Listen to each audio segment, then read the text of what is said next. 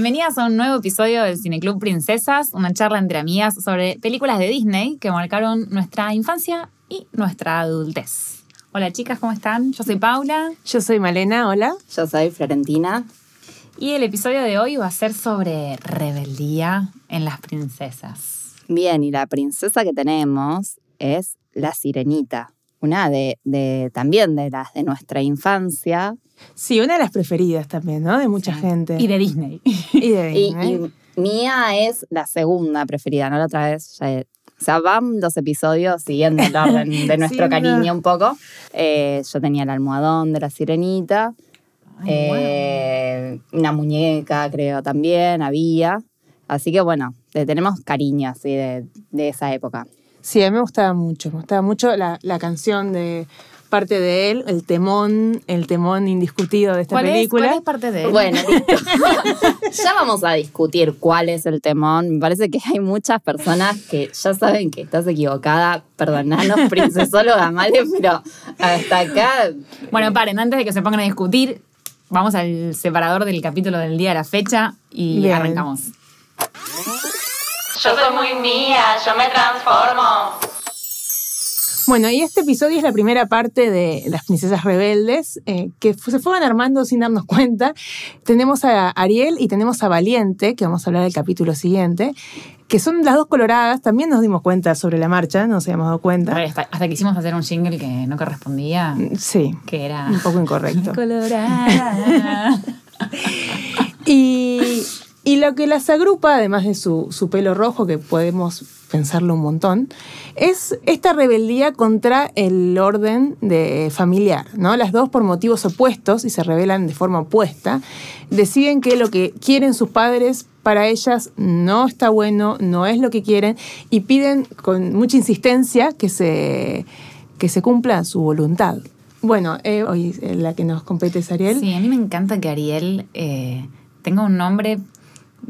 traducido, como que la decisión de traducción haya sido mantener el nombre de Ariel, que en castellano podría ser tranquilamente masculino. Yo tenía una amiga en el primario que se llamaba Ariela. Claro. Entonces me parece que ya de por sí ahí hay un tema interesante para pensar los personajes. Sí, a mí de chica, como el nombre Ariel me, no sé, me hacía algo en la cabeza muy raro. Era extraño, sí, me pasaba muy lo bueno mismo. que pasen esas cosas, ¿no? De decir, pará, ¿por qué la princesa tiene nombre de chico? O al revés. ¿no? Sí, a mí me pensaba que los chicos que llamaban Ariel tenían nombre de chica para mí. Era como, Ariel es Ariel, es la princesa. y, y ya. ¿Por qué te llamas como la sirenita vos? Me encanta que tu mundo de referencia era más Disney que tus Pero por compañeras reales. supuesto, por supuesto. Primero la sirenita. Adáptense, adáptense a la realidad. La, la visión del mundo desde la princesología, ¿no? Sí, Por supuesto, Male, la princesóloga number one. A mí me, me flasheó con esto de los, de los nombres de varón y eso, el tema de cómo se presentan los personajes de varones y sobre todo cómo las masculinidades que aparecen ahí, porque me parecía como que, no sé si les, les pasó lo mismo, como que había, por un lado, una identidad masculina más de los personajes individuales por separado y otra cuando aparecen en grupo. Vieron que al principio hay un barco pirata, con muchos piratas. marineros, ¿sí? no son piratas. No, al principio hay un barco pirata. Después aparecen los marineros, cuando está el Ah, príncipe. ¿No está Erika ahí? Mira. No, no está Eric. Como la Bien. escena inicial es como unos marineros que dicen, uy, el misterio que habrá abajo del mar Ah, y el qué sé yo. Y después hay otra que está Eric con, con los marineros, Bien, pero como que en grupos son más ruidosos, sí. Muy difícil distinguir marineros de piratas, ¿no? Es Sí, como masculinidad, así. En general. Exacto, era medio parecido, solamente que el traje era distinto, el, el- el- el de la vestimenta, digamos.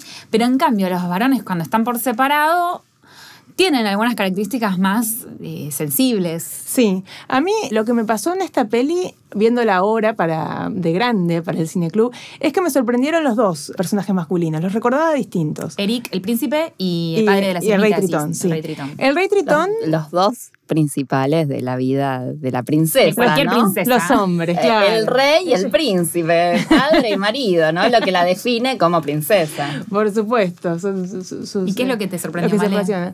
Eh, me sorprendió primero que lo recordaba a él como, a, a él, perdón, a Tritón, como un padre muy malo y muy severo. Ese era mi recuerdo.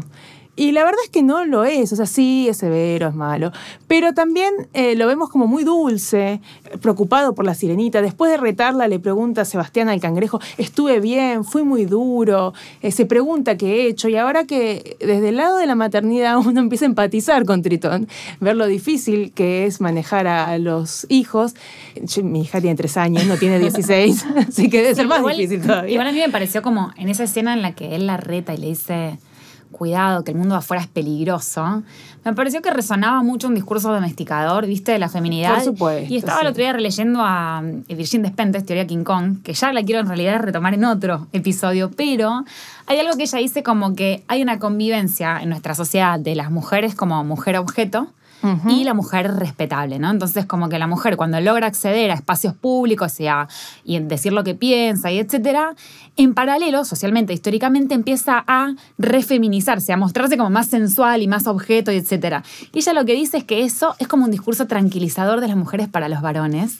Y eh, quiero citar dos oraciones. Tengo acá el libro, Me chicas. encanta, me encanta la doctora que se vino con el libro todo marcado. Subrayado. Bibliografía. Alguien cita acá, muy bien. Cineclub Sí, porque- tiene bibliografía, ojo, ¿eh? Es que me dejó pensando, ¿viste? Lo- Porque yo tenía, a mí me inculcaron ese miedo cuando era chica de salir, ¿no? supuesto, sí. Y esta frase me parece como espectacular como discurso domesticador porque lo que dice es, cito comillas, el acceso a los poderes tradicionalmente masculinos implican el miedo al castigo.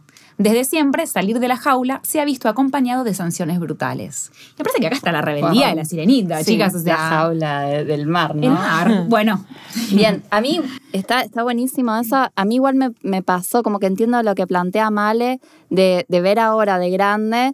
Bueno, Tritón, como, wow, qué, qué Dios poderoso y sensible que nos está mostrando ahí, ¿no? Sí. Cuando de chica no lo veía, o sea, veía lo que veía Male de la maldad del autoritarismo y nada más. Y en realidad es como un padre que, que está a cargo del cuidado también, ¿no? Porque hay, no hay figura materna, no hay explicación tampoco.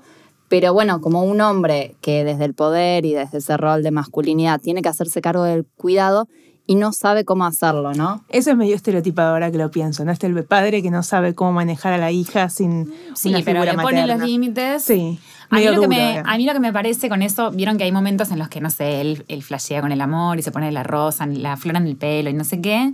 Y mm, no sé, como que yo pensaba que quizás a nosotras ahora, viendo la peli desde adultas, pensamos, wow, tiene como características más feminizadas, como reconstruido el rey. Y en realidad en ese momento seguramente lo hicieron para hacernos reír, como que tranquilamente nos reíamos de que, ah, mirá, tipo, Puede ser, sí, es verdad, es verdad. lo femenino. Pero bueno, sea, sea como sea, es un hombre sensible, ¿no? Que, que oculta, que tiene que ocultar su sensibilidad, sobre todo frente a sus súbditos, pero que está preocupado por la hija, que, que piensa si habrá hecho bien o no, que pide consejos Sí. de cómo hacer. Y finalmente tiene la capacidad de cambiar, de adaptarse, de, de entender a la hija y ceder. Sí, de sí. dejarla ir a su mundo ideal, Eh. ¿no? Porque hay otro tópico re importante que se repite en muchas pelis de, de princesas, que es el del mundo ideal. Como acá se ve muy claramente que ella idealiza el mundo de los seres humanos, que colecciona objetos, que piensa que, que son, bueno, tesoros, porque brillan Sí. y porque además quiere tener más objetos y etcétera. Y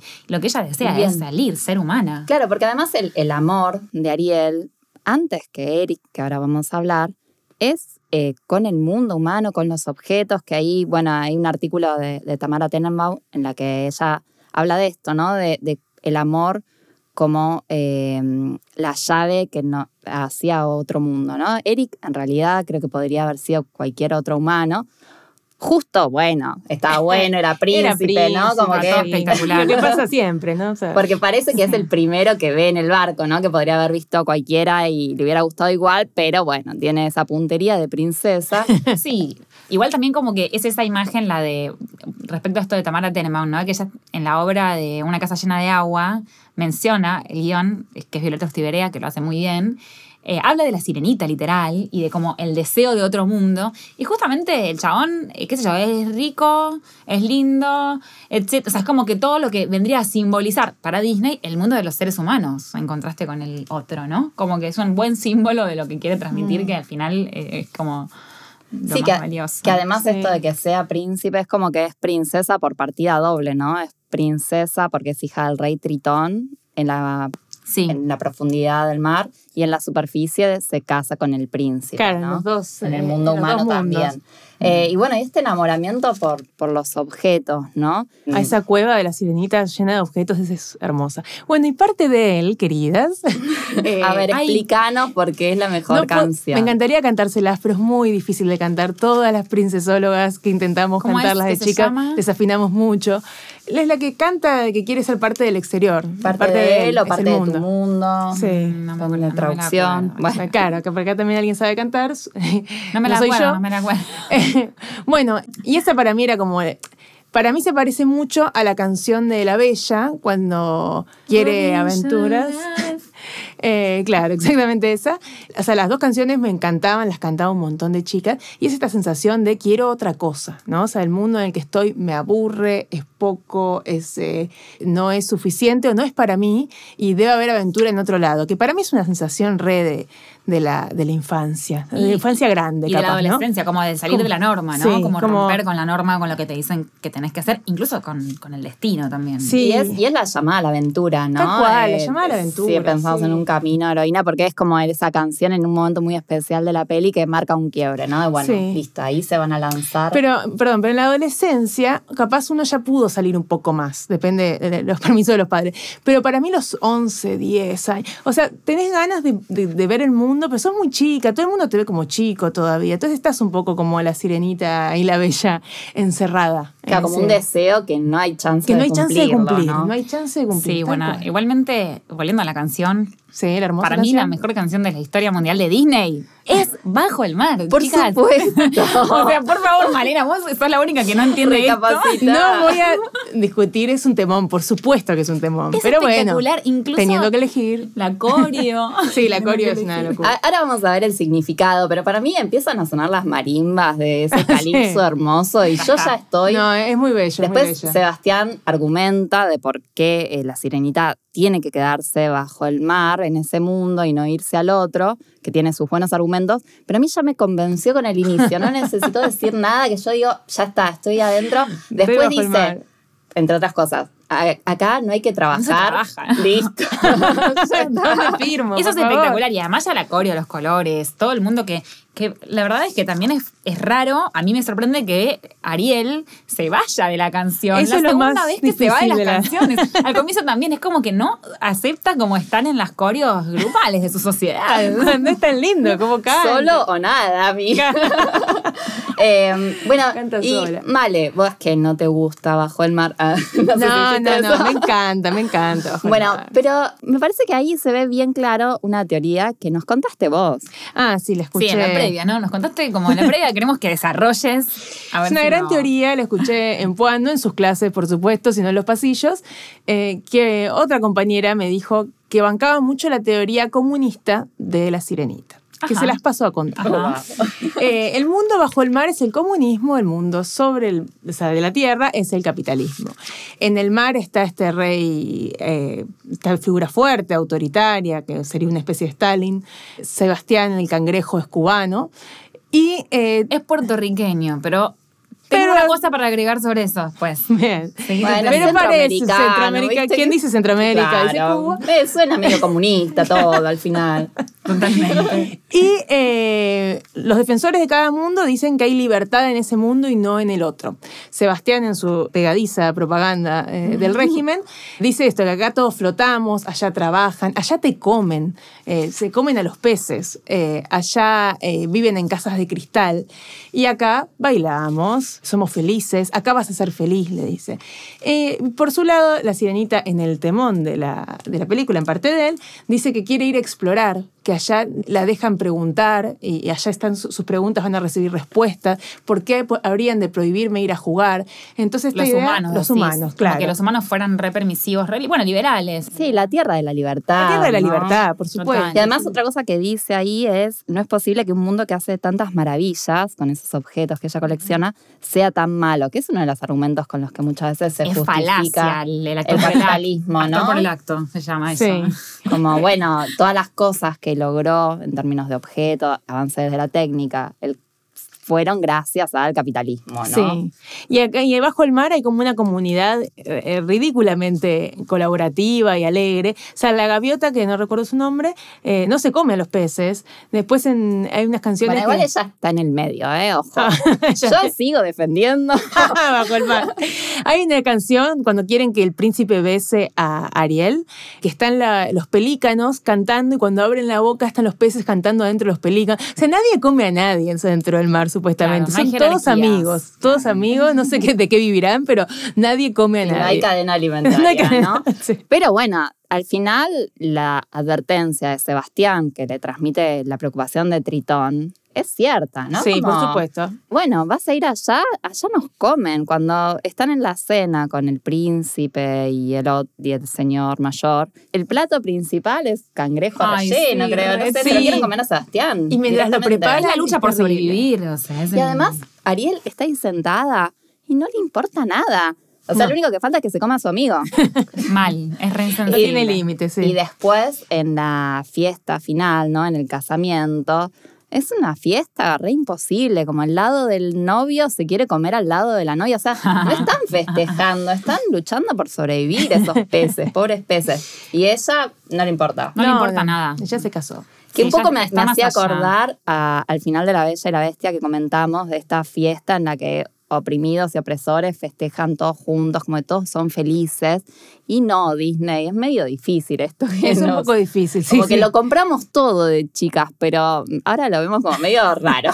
Sí, mal, mal. Es extraño. Bueno, y entre las cosas que compramos, el tema de que eh, Sebastián sea puertorriqueño es un tema resarpado, porque eh, hay toda una teoría que es, bueno, teoría no, unos análisis, estudios, etcétera, de, que, que consiste en ver qué tipos de voces hacen cada uno de los personajes de dibujitos y sobre todo los que son animales, que no tienen un correlato como persona y no puedes adivinar la nacionalidad. Entonces Claro, se les los- asigna una Los voz. estereotipos, ¿no? Que transmiten las voces. Entonces, claro, lo que, lo que ocurre entonces es que hay, según determinadas características del personaje, se lo relaciona con una nacionalidad en base a estereotipos.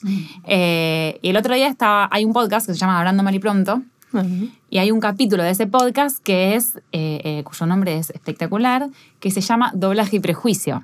Ah, Y bueno. en ese capítulo, en el que hay, hay como cuatro partes, creo que es en la tercera, hay un lingüista que cuenta que él es puertorriqueño y que una vez estaba con una familia argentina y una nena de cinco años le dice a la mamá, él habla como Sebastián.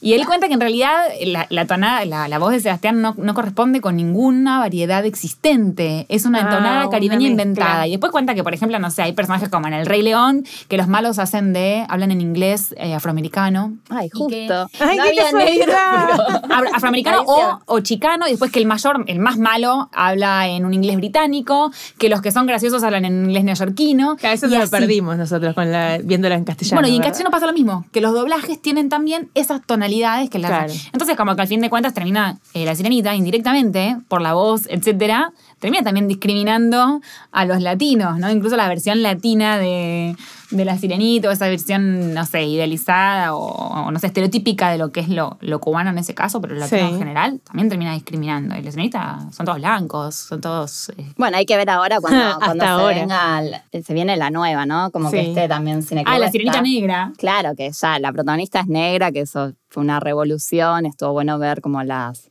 las reacciones, ¿no? De, de niñas eh, afro eh, viendo, bueno. Sí, en TikTok estaban, ¿no? En algún video como sí, niños yo vi viendo- videos que están Sí. buenísimos, como bueno, hay la representatividad que está ahí en juego, de decir, wow, hay una princesa que es como yo, hay una sirena que tiene mi color de piel y está genial. Eh, y después veremos qué hacen con los demás personajes y con todas Sí. las otras cosas de la historia. Y que, cómo representan a la sirena negra también, porque hay que ver que, cómo es. Sí, yo creo que le van a, van a hacer lo que vienen haciendo eh, con las últimas pelis, que es ponerle como cierto progresismo, cierto feminismo. De alguna manera van a ir Muy acomodando. calculado casi siempre, ¿no? Acomodando el personaje para como todo que un sea- equipo pensando en eso. Sí, sí, sí. Bueno, Eh, confiamos, ojalá que. Ay, chicas, yo creo que tenemos un montón de cosas para decir. Como Queda ya- mucho. Sí, Sí. dijimos un montón, queda un montón, así que eh, estos son dos capítulos, no es un capítulo. Sí, de una. Si les gusta, denos like, suscríbanse, compartan y Nos vemos en la parte 2. Sí. Entonces seguimos con la sirenita. chao.